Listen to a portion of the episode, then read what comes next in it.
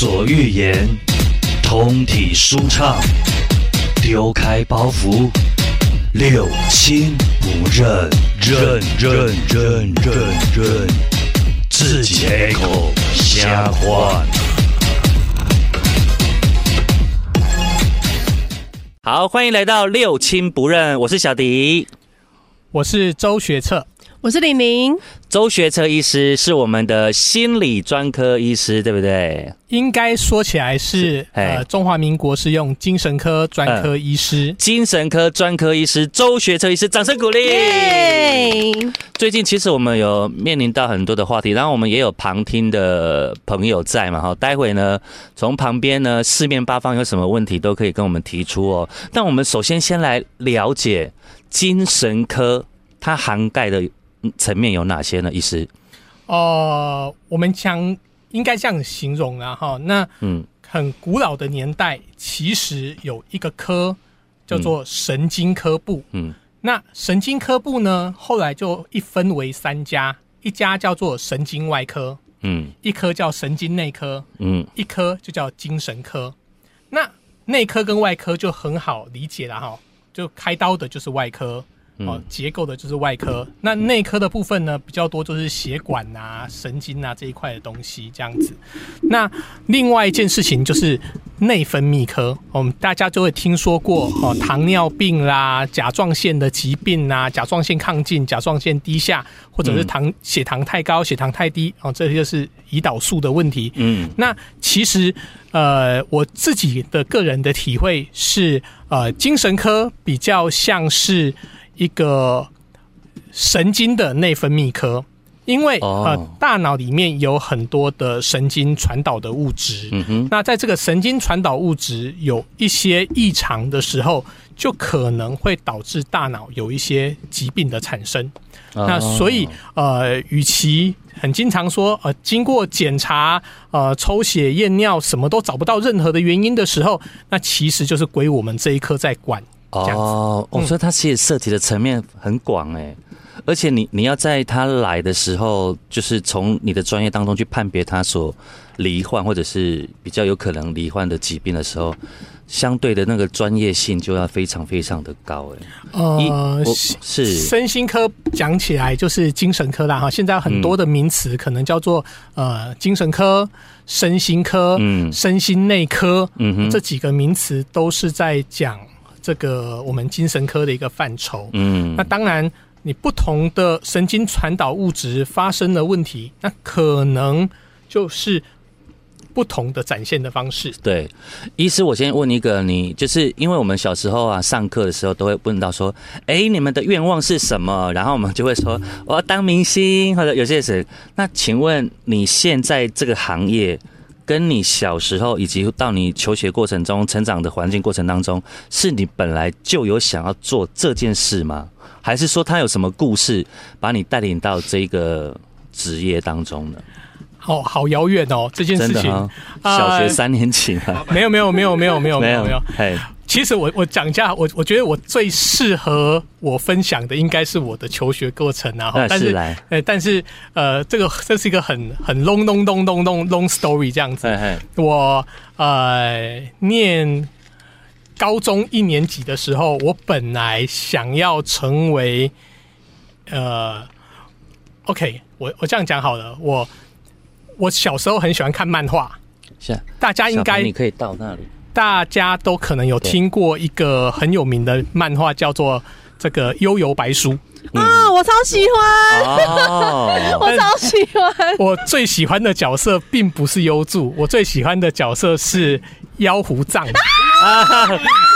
那个什么？我真我真的非常喜欢他的玫瑰边，他的他的蔷薇只要这样一一一支玫瑰这样甩耍，就变成一条蔷薇边，又华丽又帅。对，是那个时候我就想说，可以操作魔魔界植物是一件很了不起的事情。那那个时候我其实我念高国中要升高中的时候，我其实我的第一志愿是要去念植物学系啊。我曾经自己植物学系，植物学系，我曾经自己梦想过。我我就是嗯。去读了植物学系，变成植物学家，然后呃穿着那种白袍大褂，嗯，然后里面有很多的那种小小只的那个试管，嗯，然后走在那种冷清的夜里，然后远远的有一个灯光，嗯，残灯之下有一个卤那个面摊这样子，嗯，然后走进去，陶给米来几哇啊，修彩就不完，然后叫人还要闲两句，北家伯猪逼。啊，自己打开衣服那个。那个衣服拿出来，加调味料，自己加上去，这不是中华小 中华小厨师，但是在哦很辛辣有味，但是整个嘴巴肿起来，中毒了。对。我还可以打开右边，打拿出解毒剂自己解，自己解毒。我以前真的我要升高中之前，我真的希望我自己能够成为一个这个。植物学家哦，这个愿望真的好梦幻哦！你你当时有意识到这是个不切实际的想法？没有，就后来就真的是因为这样子，我就先读高中的时候就先报的自然组哦，真的真的，就就报了自然组。哎，但是后来又不小心看了那个。这个龙腾电影台啊，里面有这个周星驰，不是刘德华，叫刘德华，刘德华，哎，那个有法内情、法外情、法中情那个系列，哎，看着哇，律师这样子好帅，戴着白色的帽子，对不对？然后又穿着这样大褂的感觉，嗯，穿着大褂，对对对，大褂的感觉，所以他后来感觉到的事情是很帅。嗯，我就很想要，很想要为了这个去改变我的志愿，我变成想要当律师，想要进法庭，又又变律师了，是不是？然后就把它转成了要去，就从自然组转成社会，就是看看什么东西帅，就想要成为。人太太年轻，所以现在还没有到心理医师的部分，还没有。好，来继续，来继续继续继续。后来又看漫画，看了那个无敌 K 怪一啊，就觉得哎。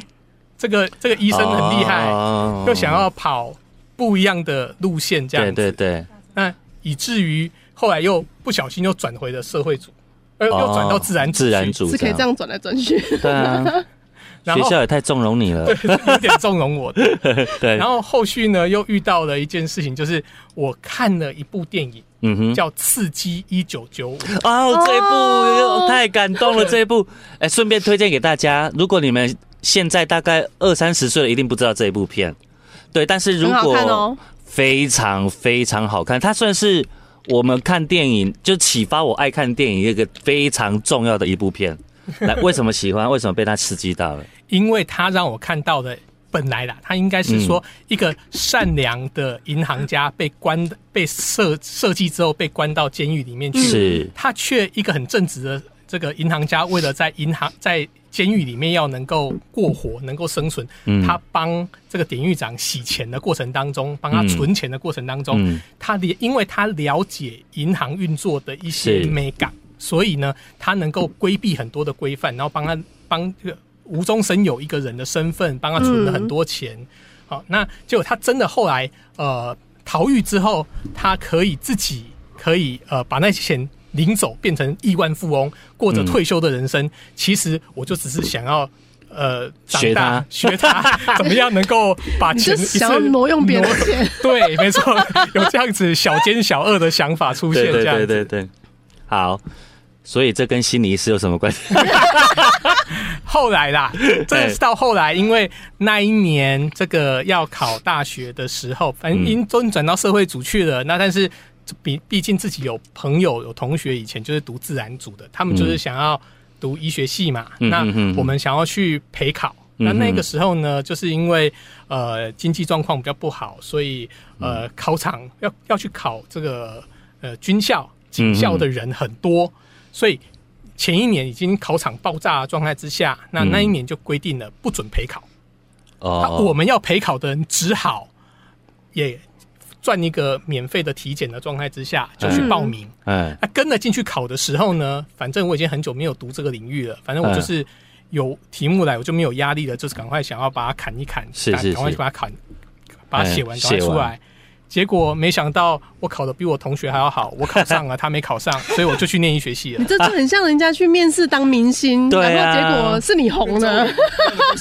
很多啊，就是陪陪陪人家去试唱，结果唱的比对啊比去试唱的人还好，结果就被发掘了，这样。就是如果真的有想要去面试的人，拜托不要带亲朋好友，好不好？对对这个故事真的太常发生了吧？为什么会这样啊？然后呢，就读了医学系啊，啊，就理所当然，就读的医学系啊哈哈哈哈，就开始走这一条了。是，可是我们知道你还有另外一个专长是骨科，哎，呃，不是骨科啦，外科哦，这是小搞看的，我的膝盖前面有这块问题。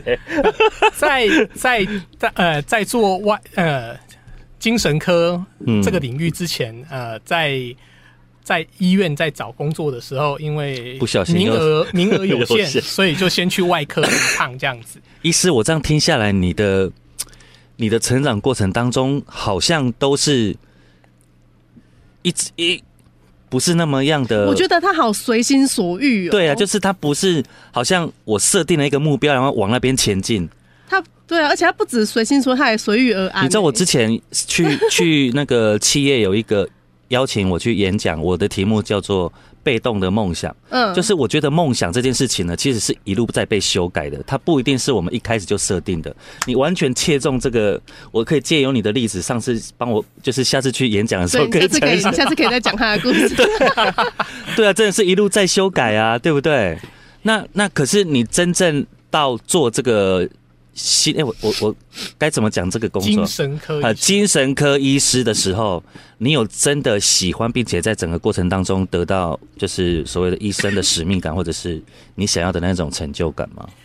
严格讲起来，我在念大学的时期，嗯其实已经就已经有动这个念头，想要成为一位呃身心科、精神科医师。精神科医师，因为我那个时候就一直觉得嗯对话的力量很伟大，嗯哼透过对话去鼓励一个人，去陪伴一个人，嗯然后那让那个人，让这一个人，这个在痛苦当中的人，可以超越他的困难，这件事情是很很厉害的。嗯我刚很伟大的我我我刚刚有句话我好喜欢哦，就是对话的力量。对，因为我们真的对话的力量，我们可能可把它简化，像所有我们所理解的叫做沟通嘛。可是沟通还有分很多种啊，有些有些人你在沟通的过程当中，仿佛在吵架一样；有些人在沟通的过程当中，仿佛要跟你老死不相往来一样。对，可是有更多的沟通，它应该是温暖并且有建设性的，对不对？嗯，所以那个精神科医师应该就是有这方面的使命，就是让整个沟沟通变成是一种疗愈，并且达到某方面的成效的吧。呃，因为身心科就像我刚才所说的，很多东西都是看不到、摸不到的，嗯哼，才归我们这个科。嗯。所以，我们这个科最重要的就是对话的过程当中，我们跟对方收集到什么样的资讯，来当做我们要下一个诊断的佐证。啊。当然，呃，除了当侦探可以到处的收集资讯这个事情是一个乐趣之外，嗯。呃，语言对话的过程当中，如果我们也可以将鼓励他人、陪伴他人、给予人家呃、嗯。这个所谓的软能哈 （soft power），嗯陪伴着他、支撑着他往前走的力量，嗯。我觉得这是一个呃，这个嗯。这个精神精神从业人员哈，嗯。这个心理卫生从业人员应该要有的一个基本的这个养成的素养。嗯，医师，那我现在开始我们今天第一个，我我个人觉得，因为因为我会希望透过最近的，包含像 Coco 李玟的离开嘛，嗯然后包含像我们对于忧郁症这件事情的认知嘛，他现在已经是国人十大死因的第二名了。这个数据相当可怕、欸，所以表示我们大家的心理素养，或者是我们应该要呃真的好好的去认识叫做对话的，就你刚刚讲的对话的力量这件事情。呃，现在在收音呃在我们的直播面前，或者是听我们六亲不认的听众朋友，可不可以先请周医师跟我们大略，就是如果你你你现在大概有面临到什么样的状况，可能就会希望你们来看一下精神科的医师呢？就是通通常我们面临到什么样的状况的时候，可以考虑来找周医师聊天一下。嗯，我想这很广泛呐，哈。那对对对，呃，身心科就像是身心科、精神科，可以说是一个摸不着、看不着的一个科。嗯，但它却会影响到一个人的功能，影响到他的表现。嗯哼，那我们举个例子来讲，你这个人他吃不下、睡不着，嗯，就是一个很大的警讯。嗯，那再来，如果这个人他因为睡不好引起他的日常的工作表现不好，嗯，或者是说因为呃睡不好哦引起他的情绪不好，然后导致他把他全部的朋友得罪光，嗯哼，或者是家里就是这样吵吵闹闹，嗯。哦，或者是说，呃，我们讲另外一个呃，身心科的另外一个小领域，就是说另外一个领域叫做呃物质滥用的领域啊。有些人就是每天要喝喝酒，不喝酒他就没办法 面对他的生活，面对他工作。结果越喝越多，喝到了每天他跟他家人在争执。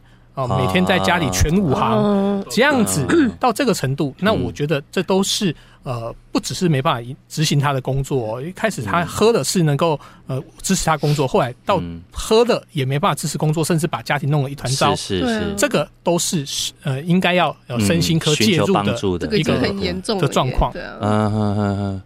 所以其实很多面向，我们我常最常听到的一个就是心理是会影响生理的。所以如果你的心理没有照顾好，你接下来生理会出现很多的状况。嗯，对啊，玲玲，你这方面有没有什么？对，就是你没有想不想问一下医师，说他动不动就会想要伤害他的客人？你觉得这是正常？在蛋饼里面做什么事情？就是乱讲。我们比较有正义感一点啊。如果遇到 O OK 的时候，没有反应。对啊，就是没有啦，但是反就是会忍不住对 OK 就是 碎念个几句而已，没有到说没有没有真的仇视客人。开玩笑。但是会觉得 OK，我觉得 OK 也是一种病。他会想要。就是去买东西的时候，你会觉得那个人好奇怪哦。你自己去买东西的时候，其实你都不会这样。嗯，怎么你你你很难想象说为什么会有人到你的店，这个也嫌那个也嫌，然后嘴巴一直碎念，然后一直要讲他们家怎么样，或者说他来他专程来我们家说别人家的蛋饼比较好吃。嗯，你就会觉得这种人是有病。这这这，然后你就会忍不住想要嘴他。我觉得，我觉得现在我们看到很多反社会人格哦，就是真的太太多了。你有时候如果你是呃，就是用用那个第三者的角度去看呢，我个人是觉得还蛮精彩的。但是如果它是发生在你自己身上，或者是你你你你很在乎的人的身上，那又是另外一种。对，医师，我问你一个问题，就是是如果我们的另一半他是一个极度的。想要就是他会想要控制你的所有，然后就是你连出去跟人家吃饭，或者是你你想要跟你的朋友出去什么，都要跟他报备，然后都一定要他同行，这能这算是一种，就是占有欲太强也是一种一种病吗？听起来好像有一种感觉像是恐怖情人的样子，对不对？可可是他又他又不会去伤害你，他就是情绪的。情绪的那个，我觉得这应该回头来看那一位，那一位，嗯，一直想要掌控的这一位，嗯，这一位人兄，呃，这位男性或女性啊，哈，那呃，其实他会有这么样的这需要这么大的掌控，势必他有他的焦虑，有他的恐慌啊，他担心什么事情？你要回头去看他的担心，嗯，要站在他的角度来看，他是当然他的。紧迫盯人，一势必是造成了别人这种窒息式的关心哦，一定是造成别人的不舒服的。但回头来看，人家会经常讲一句话说：“可恶之人必有可怜之事，但可怜之人也同时必有可恶之事啊。”嗯哼，所以他今天做这么可恶的掌控，但他或许他背后是一个，他是怎。多大的一个焦虑，多大的一个恐惧，在他背后，他是一个多么可怜的人。嗯，其实其他这种事情，就是透过我们在对话的当中，对，去关心他的过程当中，能够嗯。谈出来，能够说出来，让我们让我们能够理解这样子的一个状况。嗯，我倒是有这方面的经验，我是那个控制欲很强的那，曾经是。是啊，曾经我年轻的时候是，嗯嗯嗯嗯，我会。我是说我十六岁的时候啦，对，两年前。对，然后对我是那种会你笑太大声，好了，开玩笑的。然后呢？一时讨厌，对，对那个呃，我会我是那种会人家所谓的夺命连环扣的那一种，嗯。对，然后真的找不到人，我就冲，我就会骑着摩托车去他有可能出现的地方找他，嗯嗯我是这种人。然后，但是因为那个时候，我觉得我回想起来，我是因为害怕失去这个人，嗯，我对我自己是很没有自信的。我觉得说，哎、我如果跟这个人分手了，我可能很难再谈恋爱，或者说很难再找到别人喜欢我。嗯嗯嗯对，那我觉得那一切都是因为对自己的不自信，因为我我非常讨厌以前的自己。嗯，对，然后但是但是就是呃，当你的那个生活经验、社会经验开始就是变得比较多的时候，嗯嗯，你开始慢慢的充实自己的时候，现在我反而会觉得。呃，当然自己一个人也可以过得很好，是也是一个原因。然后另外一个就是，我如果把我自己变得很优秀，嗯然后变得就是呃，对，就是比较好的一个人，嗯嗯嗯 对，就是改掉自己的坏毛病之后，我我就觉得说，我不我不需要去担心说没有人会喜欢我这件事情。可是从李宁的例子啊，我想延伸出一个问题，就是他他他有意识到他以前不好，好有控制欲，可是他在成长的过程中，在历任的感情当中，大概三千多任吧，没有三三千一百，三千。乱讲。对，就是在历任中，你好像有有懂得去学习成长，对对这样子。对对对，可是有没有到哪一种？因为我们总是会有自己的判断，会觉得自己可以，自己可以。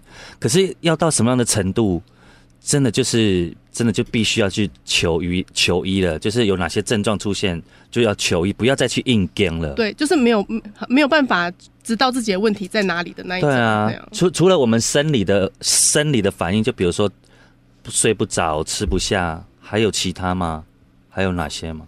哭泣呀、摸哦，心悸呀、哎，手抖啊，还包含喘不过气呀、哇，这是这些都是哦都是一些生理上的真假的？一个症状。我就是因为这样哦，对对对对对。赶，快找周医师。哦哦，现场就有一个哎病例，各位亲爱的听众朋友跟观众朋友，来，咱重复一下哦，心悸、莫名的哭泣，阿哥，嗯，嗯，手抖啊，手抖，喘不过气啦哎，一直拉肚子啦，一直拉肚子，或者是一直在便秘啦，哦，那个是拉肚子跟便秘好矛盾哦，这一两个。直头痛啊，一直头痛，一直头痛，一直直头头痛痛啊，对啊，哦哦，，上如果上述几个，是不是你只要有两三个，你其实就应该要来咨询，对不对？对，其实都是混搭风啊，每一个人在每一个人身上都是不一样的表达表现的方式不一样所以我才来找你。好 所以你在治疗中了啊。对，但讲到治疗中这件事情呢，我觉得我们亚洲人、东方人啊，甚至我们台湾人啊，对于走进精神科的门诊有一个天生的障碍，耶。嗯，对啊，这个障碍我们到底要怎么克服呢？医师，其实吼，我应该先把大家帮大家厘清一下，的确嗯，精神科是精神科没有错，是，就像我刚才所说的，它是一个大脑的内分泌科，嗯。但是它处理的疾病有几大分类。嗯哼，第一个分类当然就是所谓人家讲的精神病，就是有幻听、有幻觉，嗯。有一种错误的想法，总是别人要害我，别人在监视我，这种真正的精神病。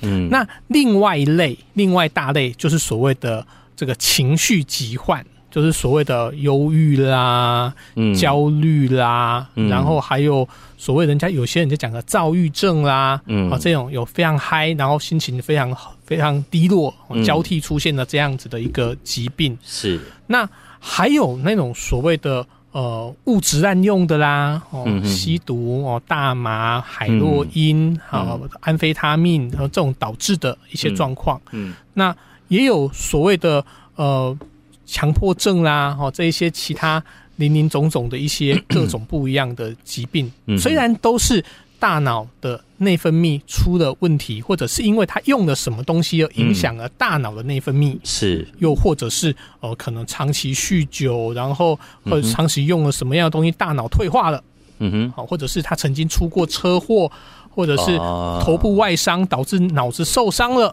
或者中风过之后脑子受伤了，脑脑脑子退化掉了，导致的一些症状，这些都是我们身心科的范围哦。所以，嗯，不只是不只是。这个很单纯的，嗯，走进精神科，走进身心科，就一定是我们讲的第一类的那一种人。甚至在身心科、在精神科住院的病人，也不见得全部都是那一种所谓的有恐怖行为啦，有会打人啊、会咬人的那一种那种真正的精神病的病人，也有那一种哦，真的突然间非常非常忧郁，忧郁到要伤害自己，那只好为了保护他，先把他带进去。病房里面住院的这样子的一个个案存在者，所以其实我们我们今天开这个直播跟录这个 podcast 呢，还有一个很重要的意义，就是我们不不单单是在告诉，如果你有身心状况，你应该要来寻求呃精神科医师的协助之外呢，也要告诉呼吁所有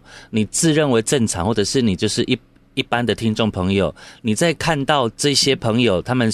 被心理因素所困扰的时候，要去看精神科的时候，也千万不要抱以那一种奇怪的眼光或者是奇怪的言论来说：“哦，阿丽，你可以，你可以心肝科好像啊。”因为你们的、你们的、你们的一些眼光跟言语呢，其实是加重他们很大负担的，对不对？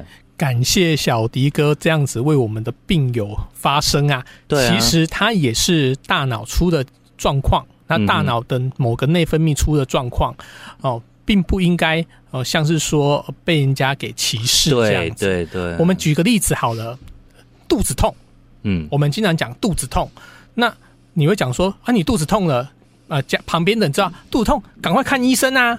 嗯。心脏痛，赶快看医生啊。嗯。那肚子出一个器官出问题，就看医生；心脏痛，心脏出了问题，一个器官出问题，就应该看医生。那你如果很忧郁嘞，嗯。就是啊，你你就不要想嘛，嗯，你不要想，你就不会忧郁啊。你越想越忧郁啊，你干嘛一直想他呢？那你今天换个角度想啊，你肚子痛，你就跟他讲，你不要想嘛，你不要想就不会痛哦。你就让他越想越痛啊。对啊，这其实是我们传统一样对这件事情刻板印象时候的一个不公平的一个表现。真的真的，所以只是大脑某个神经传导物质出了问题，那你为什么不能够把它？呃，像是肚子痛哦，胸口痛去治疗它就好了。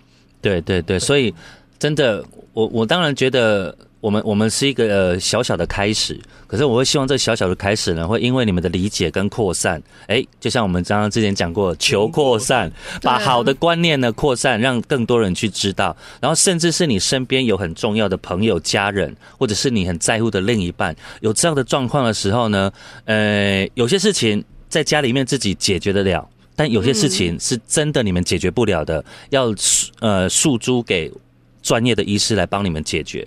对，虽然虽然不一定知道马上知道说怎么解决，但是你起码要知道原因。对啊，千万不要倒因为果，就是你你那整个过程都不去了解，就觉得啊你发什么神经啊啊你怎样怎样怎样，你反而是那种二度伤害那个患者，对不对？对对对。哎呀。在这边哈，我也要想有一个东有一个名词，可能跟大家一起厘清一下。嗯哼，就是说，大家很经常听到一个呃呃，跟人家讲说你就是可能是自律神经失调。嗯哼，那其实什么叫做自律神经失调？哎，等一下哦，自律神经失调是什么呢？我们在下一集的六亲不认呢，马上回来，请周医师帮我们揭晓。我们下一集见，拜拜。好，一次三十分钟。好，持续分享，谢谢。欢迎来到六亲不认，我是小迪，我是周学策精神科医师，我是玲玲。我们今天来到了六亲不认呢，就是学策医师的特辑的第二集。刚刚讲到自律神经失调这件事情，他有有刚刚医师在跟我们，就是就就这个部分，我再帮我们分享一下。好，呃，很经常大家在呃诊所可能。看到有一个呃名词叫做自律神经失调，也很经常在网络上搜寻的时候会听到一个名词叫自律神经失调。嗯，那嗯，其实严格讲起来了哈，自律神经失调它是一个结果，并不是一个诊断，不是一个病因。它是一个诊断，并不是一个病因。嗯，哦啊，它它它是一个，它不并不是一个诊断，也不是一个病因，它只是一个结果，而且它是一个集合名词。哦我们举一个名词名那个状况来讲一下好了，心跳太快或太慢是自律神经失调，呼吸太快或太慢自律神经失调，嗯，肠胃蠕动太快或太慢是自律神经失调，拉肚子就是肠肠胃蠕动太快嘛。哦，是哦，肠胃蠕动太慢就是便秘啊，这也也是。自律神经失调。哦。体温太低或太高，自律神经失调，真假？这些都叫做自律神经失调。那我举一个例子啊，那你如果今天发烧了，在家发烧，然后你好哇，我发烧了，赶快开车、骑摩托车到急诊室，哎，抽血、验尿、X 光、心电图，嗯全部的检查都做过了。两个小时之后，你的医师走过来跟你讲说，你的诊断叫做发烧，你的感受是如何？就说啊，在你讲，我的灾，是没错，他并没有告诉你 你是为了什么而发发烧。好，那就很纳闷的事情是说，有些人跟你讲说你就是自律神经失调，对啊，我我就是有症状才来，我就是有自律神经失调的症状才来的啊。嘿那你为什么告诉我我是自律神经失调嘞？你没有告诉我真正的原因呐、嘿嘿嘿，所以，但是他没有错哦，它是一个症状的集合名词，是，它并不是一个诊断。嗯哼，嗯哼，自律神经失调是很多很多大家会误以为 嗯。我我自律神经失调了，对我这样子，我对于自律神经失调这件事情呢，就是可能被太多艺人影响了，比如说，哎，谁嘴角不能动了，就是歪嘴歪一边，好不好那？不是？可是他们都讲说是自律神经失调啊啊。，那叫什么对颜面神经哦，颜面神失调经颜面神经失调。我想想，好熟，是什么 Sorry Sorry，好，所以好学艺不精呐，好嘞，包含包含什么叫做自律神经失调？嗯包含该放松放松不了，该紧绷紧绷不起来，哦也是治愈神经失调。换句话说，你忙碌了一天，紧绷了一天之后，躺上床，你没有办法放松，你脑子还是一路在转，那就是自律神经失调的一种。那很多人一整天都在自律神经失调，哎，是，就是我觉得这是普遍整个社会的文明病啊，就是我们对于情情绪焦虑这件事情，它已经广泛到诶、就是深入到你的生活的每个角落了。你很容易因为一个细节，好，比如说你的你的另一半，今那今天没有对你笑啊，不行了，完蛋了。引发很多你连锁的反应，对不对？真的医师很像很多这一种的，嗯，有些人都会说这样叫做想好多，想太多。太多，但是其实是的，他想好多，他想太多，但他不是他能控制的啊，对，他不是故意的啊，他一定是他的大脑里面有什么样的状况，才让他这样一路想。嗯哼，有假设，我们举个例子好了，嗯，嗯，有一种疾病叫做广泛性的焦虑症，广泛性焦虑症，又或者对说焦虑这件事情，是。其实它是大脑里面的一种神经传导物质，叫做、叫做呃血清素嗯哼，（serotonin） 这个东西，嗯。它失衡了，啊、嗯哼，可能偏低了，嗯不，够用了。嗯，那其实，在这个血清素偏低的人，他不用什么其他状况，他每天晚上的睡眠，就算他在嗯很平稳的日子，他晚上的睡眠都很容易浅眠。哦，他他在平常的生活当中，他就很容易焦虑，嗯什么事情他都很容易焦虑，但是不是坏事哦。嗯今天如果他的能力是足够的，嗯，容易焦虑的体质会让他变成一个什么事情都紧张起来、哦。专心起来，所以他接到一个工作有忧患意识就对，对，很有忧患意识，什么事情他都提前准备起来放，啊。想起来放，做起来放。啊在企业当中，老板最爱这种人了，真的。都把工作交付给他，他就帮他处理到好，焦虑对地方也很重要。是 变成是一个积极主动的人。嗯，对对对对对，有道但理。血清素高到一塌糊涂的那一种人，嗯就像是天塌下来他都没有感觉的那一种人。嗯哼，再加上如果在家有自觉就还好，嗯，没有自觉他就会很烂，就会很没有动力去做其他事情其他的。事情，他就安尼马赫，嗯安尼马赫换减回归的哦后佛性工作，是两相权衡之下，我对于那种生活无感的人比较反反感呢。就他好像对任何事情都麻木，都哦可以啊，没关系啊，我呃我也可以啊，没关系，你开心就好啊，什么那一种，你这你是不是很想要掐他脖子？你到底有没有自己的一颗那个？对啊，所以啊，嘛，这是过高。如果如果他太太松，就是很高很高的，相对高的那种，所以它那个那个高低它是会变化的嘛？是会变化不会是这样啊变化的。就我们一个人，他应该有他自己固定的值，如果我们不去变动它的话，嗯但是你需要的条件，你需要的那那个需求量会随着高低起伏啊。你小朋友的时候，嗯。天真无邪在家里，他也、嗯他就不需要有这些焦虑啊，嗯，他他就他就有这个高度就够用。但是到了国小，哎、够用；国中，哎、勉强够用；高中刚好介于够用跟不够用之间，嗯然后最后进入社会呃不太够用，哦，就有可能会这样子。换个角度来想，如果是在以前的农业社会，这是一个积极可以领导大家前进的人。嗯等到了商业社会、工商社会，他就每天在那边焦头烂额。到了更现代的这个瞬息万变的年代，他要为了要掌握住很多东西，他就很容易烧掉。哦，对，就是资讯爆炸的年代，他反而这样对他这样的焦虑，反而会让他就是，比如说你有忧患意识，结果他来来的太多了。如果是你可以 handle 的，那就还好，对，就变成表现的不错。可是当你 handle 不了的时候，真的就是冲到一个极限，就崩起来。，对，是，所以我们还经常遇到一件事情哦，嗯这种血清素比较偏低的这种人，比较容易焦虑的人，今天事情的决定权在他自己手上，他就提前做好、提前准备好、提前设定好。哦但如果这件事情跟他有绝对的关系，但他却不能够马上自己做决定的，没办法自己控制，天自己的努力又没有办法，被看见。自己的努力没有办法去干扰到这个结果的时候，是是是他就只能紧张起来放，哦，烦起来放，做起来放。啊，你我跟你讲，这种能力的是在努力、努力再努力当老板，好不好？就是你家己做我当做决定的时阵，要不然你如果当人家的手下，然后你你很想把它做好，可是你又没有决定权的话，真的会疯掉哎、当老板烦恼的东西更多，好不好？真的、哦，对啊，比如呢，太有钱也是，我们愿意分劳啊，我们愿意我乱讲的，我乱讲的。这种办法。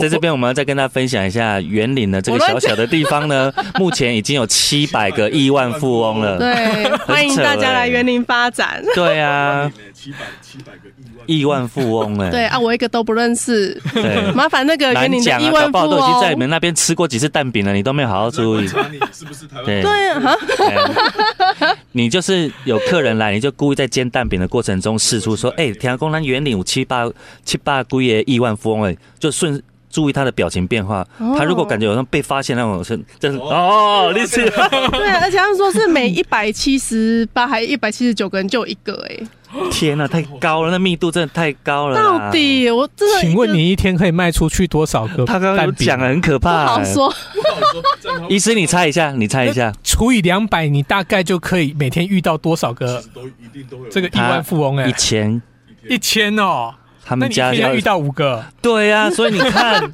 哦，金甲丽丽知道，是哪五个？对对对。我明天就开始跟客人聊天。对对对，说有没有你有没有听过？你就是发问卷嘛。明天就这样直接的吗哎，你是就是那其中一个吗发？不是我们发问卷，我们问题就不多，我们不会造成你时间的困扰，我们就问你三个问题：一是不是亿万富翁？二喜欢男的喜欢女的？三 现在是单身吗？这样就好。直接很棒啊！你明天就这样做，哎，不是，哎，医师果然什么都能聊。我跟你说哈，我个性要是早这样子哈，我我早就是那个贵妇什么的，对对对是不是？好，来，我们一二三收回来。好，来回到正题，刚刚讲到自律神经，还有所以我要讲一下，女人真的很可，真的很辛苦。辛苦，女性哈有一个很麻烦的事情，嗯哼，我们就不讲这个什么事情他努力的，但决定结果不在他手上。我们先跳过所谓的婆媳的问题。哦。哦，长辈来的压力这件事我们先不谈，嗯对，自己的孩子未来怎么发展，他也没办法帮他努力啊，是是是。他，只能帮他紧张起来放啊。所以对，更多的妈妈们是活在那一种每天烦恼的环境当中。周医师讲的太好了，我告诉你，我的听众啊，有个有一大群的受众呢，是他今天是上班族，也是妈妈，所以呢，我常在节目当中会花一些篇幅，花一些篇幅，花对哈，对对对，花对花，你知道我有那个呃台湾国语恐惧症，花一些事情，花一些时间告诉他们，就是要懂得爱自己，然后不要把过过过分的那一种责任扛在自己身上。是的，对啊，因为那真的是会造，反而会造成反效果的，你知道吗？那从这是我的角度啦，那周医师有没有从你专业的角度，给这些扛着太多无谓的压力的妈妈们一些建议啦？如果啦，真的已经扛到身体不舒服、出状况的时候，嗯需要帮忙，其实就以这样一个焦虑来看的话啦，哈、嗯以焦虑来看的话，对我们身心科医师来讲就很单纯，就只要把大脑的血清素拉高，你的生活品质就会好很多。哦，而这个东西基本上，嗯，应该是你自己大脑应该要分泌，但分泌的不够多的一个状况。当然，我们应该要透过一些比较健康的饮食，嗯像是呃用一点呃吃多一点鱼啦，或者是你没办法哦吃鱼啊，哎、哦吃鱼好补充一点鱼油哦，嗯。或者补充坚果哦然后或者是豆类的产豆类的食品。好，然后甚至一些瘦肉 都应该豆类的食品，豆类食品，像黄豆、对啊，黄豆，来我家喝豆浆，对对对，嗯。喝豆浆，哎吃豆腐都是好事，吃豆腐是指行为还是？不是是蒸豆腐，真的是蒸豆腐。也那我开心了一下也是一种行为，是吃的行为。哎、那所以我们刚刚讲到的，我都摄取很多啊，所以过量也是个问题，对不对？哎，可不会是可它会是你知道开我，像我开们讲朗开朗，像我们这样子讲，我我是过度开朗了，我超我超爱吃坚果啊，我超爱吃鱼啊。小鱼干也很好小，鱼干。哦，可是有的妈妈哈，她懂归懂啦，但是他心里面又想说，呃，这个事情我不扛，谁要扛？就是如果你要扛，你要扛，你就要用健康的身体去扛啊，要用健康的脑袋去扛啊。对对你不要扛了一身病了，然后还还死撑在那边。其实有，我常常告诉我的听众，就是你这样反过来会造成家人的负担。你，原你的本意是要帮助他们，要照顾他们，结果你反过来被照顾了，那你不是更痛苦？对对不对？这个时候其实如果你食品上面可以帮忙你，那如果食品不够不太够用，对。那你就用一点点，我们到我们身心科对，来。呃，用一点拉高大脑血清素的药物，是。适应前面可能前面两个礼拜可能会有肠胃还有一点点不太舒服的感觉，但后期你的可能睡眠品质啦，你的情绪的品质啦，嗯，焦虑的品质啦，哦，就会大幅的会改善。好，所以在这边呢，我们立刻跟大家讲一下哈，那修这类书要的方面呢，来，咱这个医书叫做周学策医师，他本身也是我们诊所的院长，那他们的。好像就在你家附近诶，高雄市左营区孟子路六百一十二号一楼。对，那我们可不可以可以我们那个小秘书待会可以把我们的连结放上去吗？已经放上去了嘛？哈，对对对，我然后他们的他们的诊所叫做德新生医学的德新生医学，所以欢迎来我们这边，呃，就是聊聊天也可以嘛，哦。了解一下到底哪个环节出了问题。对啊，对啊，然后不要不要再抗拒走进去精神科的诊所了，因为呃，它就是一种疾病。你生病了，就像你生病了，你肚子痛了，你脚痛了，你怎么样了？你是不是要看医生？嗯同样，心理有问题了，就是看医生。对啊，不要被那个古老的框架给绑住了，要不然我跟你讲，大家都会觉得心理的。心理的毛病哦，好像外面的征兆看不太出来，你的面没没可以拍垮，你的你辛苦没可以没松快，但是它长期的影响之之后，它对于你延伸出来的身身心灵都会有极大的影响，千万不要小看这件事情。那当然，像小迪这样过度乐观也不太好，对，就是。不会啊，我觉得蛮好的啊，是好事啊，是好事啊，是过度乐观不会太那个吗。对你自己来说是好啦。可是我们刚刚有讲到过度乐观，还有一种是，可能他原生家庭的关系，他现在对很多事情都事不关己、漠不关心，然后他他没有办法感受到，就是我们刚刚讲的对于麻木这件事情，这这也要看医生吗？如果如果说应该这个时候应该呃要去跟他对话，应该跟他谈，嗯，让他去理解说为什么努力这件事情对你来讲是那么不需要的事情。我们的确现在这个年代，他们嗯，韩国也好啦，台湾也好啦，中国也好啦，大家渐渐进入了这个时代。他们说什么哦？我不管多努力，我也买不起房子；我不管多努力，我也我也没办法成家立业。我不管多努力，我永远都在最最最底层里面啊。他们他们设了一个门槛了，就觉得哦，反正我的。没办法完成，我就不要完成。对，因为有些东西太太夸张了，让他怎么努力都不会有结果的时候，他们只会渐渐大家看到那一些连续剧，大家都演的那个所谓的富二代才会发生的事情哦，他们才渐渐的不会去管所谓的小人物发生的事情。哦，有道理。哎，那我可以在对于环境有点绝望的感觉。那我再问一个问题：如果这个把这种情绪放在爱情当中，他他对于幸福是没有憧憬的，所以他会不会就变成？反正呃，反正我们早晚会分手啊，就不用那个。反正我们也不可能会有什么，会这样吗？我曾经哈有个案是这样子的，他是从小来自于一个呃比较辛苦的家庭，家庭。那他其实对于他本来对婚姻还好，观点还好，嗯哼。那他但他对有下一代这件事情，他还比较抗拒，因为他觉得你要生就要养，对对养你放贷放贷呃。放着我们这样自己努力的长大，他觉得这样对孩子很不公平，所以他其实就一开始他更年轻一点的时候，他就觉得说，可能后来他会走上婚姻，但他可能不会有小孩。但渐渐的，他可能去到的男朋友家里打工，嗯，那看到操持的家务的男朋友的妈妈，嗯，然后甚至他看到呃，这个男朋友的爸爸就是一个嗯。比较安逸的一个人，然后家里一切包含家里的生意全部交给男朋友的妈妈，然后呢，那个奶奶呢又很多的挑剔，诸多挑剔，打扫一下请人打扫还觉得不满意，所以隔年呢还要这个操持家务的妈妈去帮忙打扫，这样。他看到了身为一个媳妇的那一种传统媳妇的那种压抑，他就觉得。虽然她很爱她男朋友，但是 而且她男朋友是是狗架当中的狗架，这样长男中的长男，真正是变狗鸡啊！对，他就变成他有一个告诉自己的想法，说她大学一毕业，不管她多爱这个男朋友，她就是要分手。哇！因为她有那个预料当中，就是她一旦 一旦。这毕业可能就被马上 push 要结婚这样，所以所以我可是他这样还算蛮果决的啊。可是他其实颠覆了一个我一直以来对爱情的认知，因为我以前常常觉得只要我们两个人相爱，我们就可以共同来克服我们遇到的问题。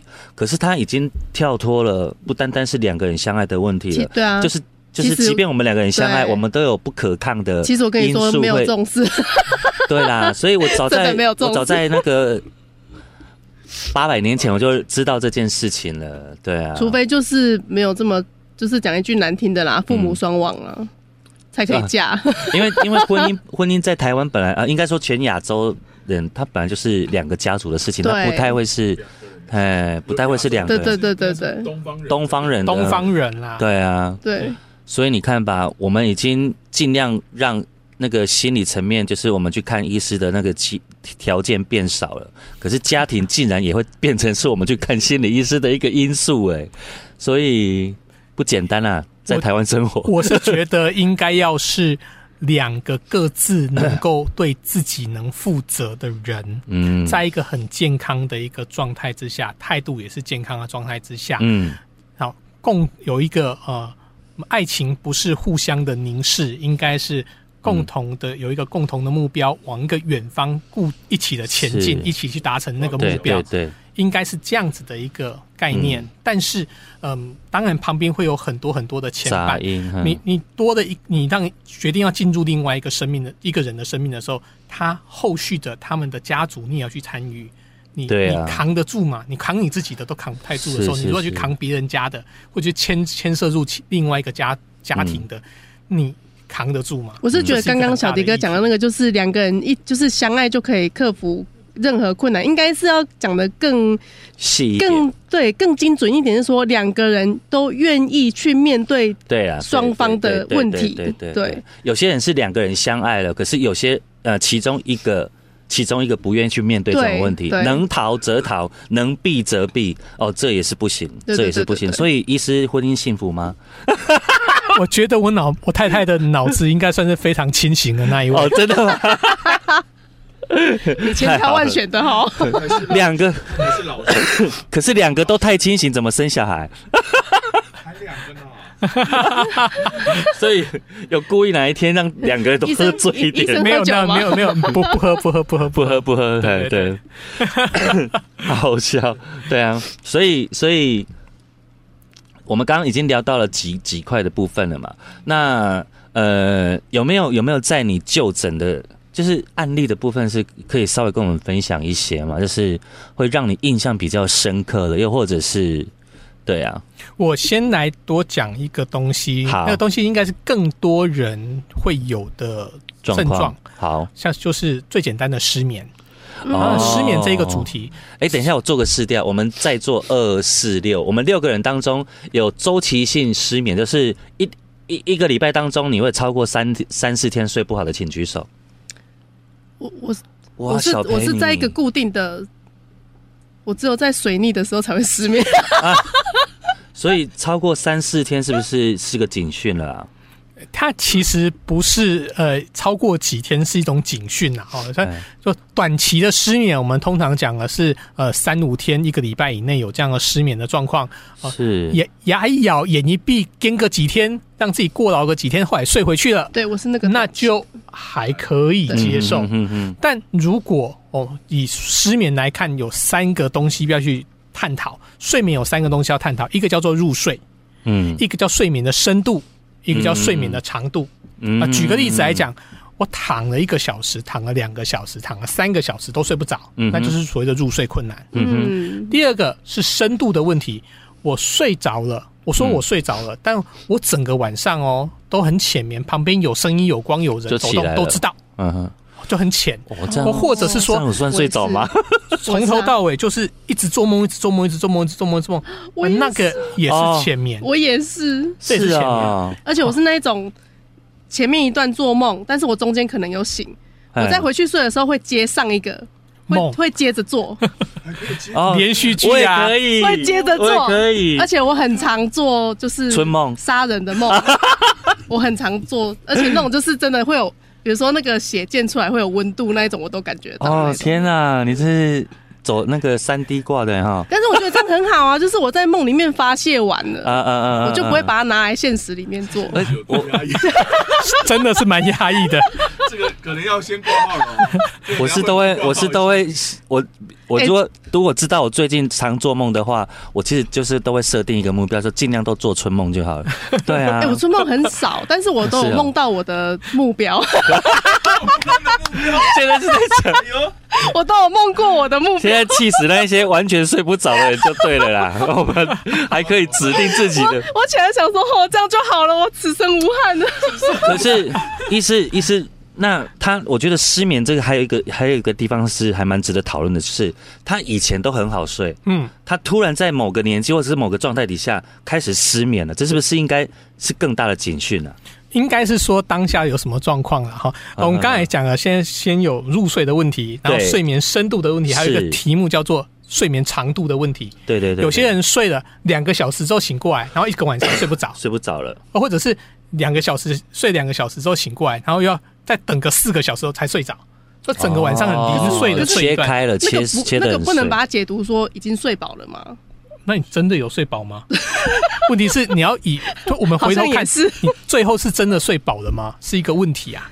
哎呀、哦那所以应该来看说，如果你突然间没睡好啊，你就要去厘清，嗯。厘清到底是什么原因让你睡不好。有些人是因为突然间受伤了、车祸了、开刀了，那个嗯。疼痛让他睡不好，嗯，或者是他旅行了。时区改变了，所以有时差的问题。问题，嗯，哦，他睡不着，或者是最近刚好有一个面临一个巨大的压力，像是嗯。大考，哦嗯哼，，或者他的公司要被考核，嗯哼，或者是他突然间被跳票，嗯哼，这种种的临时来的压力让他睡不好，嗯，这都是要能够厘清的，嗯，最麻烦的是莫名其妙睡不好，这才是麻烦，你还找不到原因的，那真的是很很烦人，对。对对对，啊，每一个人多多少少该要焦虑，应该要焦虑，哪有人八风吹不动，真的连焦都焦不起来的，不太可能啊。